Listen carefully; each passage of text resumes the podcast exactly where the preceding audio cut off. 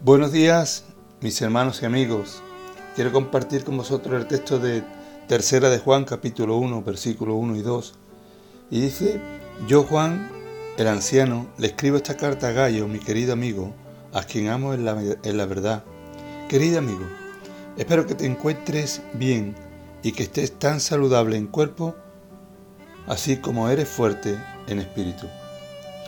En estas semanas atrás mi familia y yo fuimos contagiados con el virus del COVID.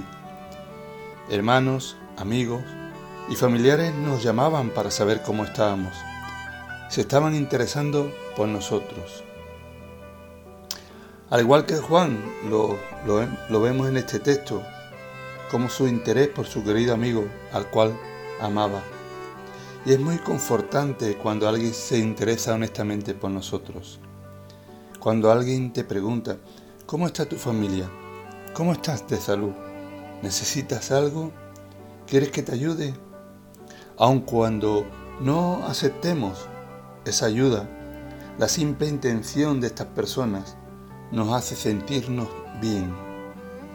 Y esto me hizo pensar que debemos saber que en este día, que Dios está muy interesado en nosotros. La Biblia nos revela el corazón de Dios y a través de ella descubrimos el gran interés que Él tiene por cada uno de nosotros. La Biblia nos dice en 1 de Pedro capítulo 5, echando toda vuestra ansiedad sobre Él, porque Él tiene cuidado de nosotros.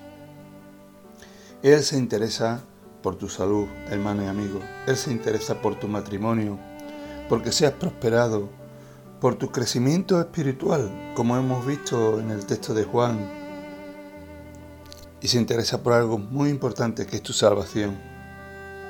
Él está tan interesado en ti que viendo que no podías salvarte a ti mismo, que estabas perdido por causa del pecado y sin oportunidad de salvación, y que por su gran amor, Él dio por ti lo más valioso, a su Hijo Jesucristo, a su único Hijo, para que tú y yo pudiésemos tener salvación.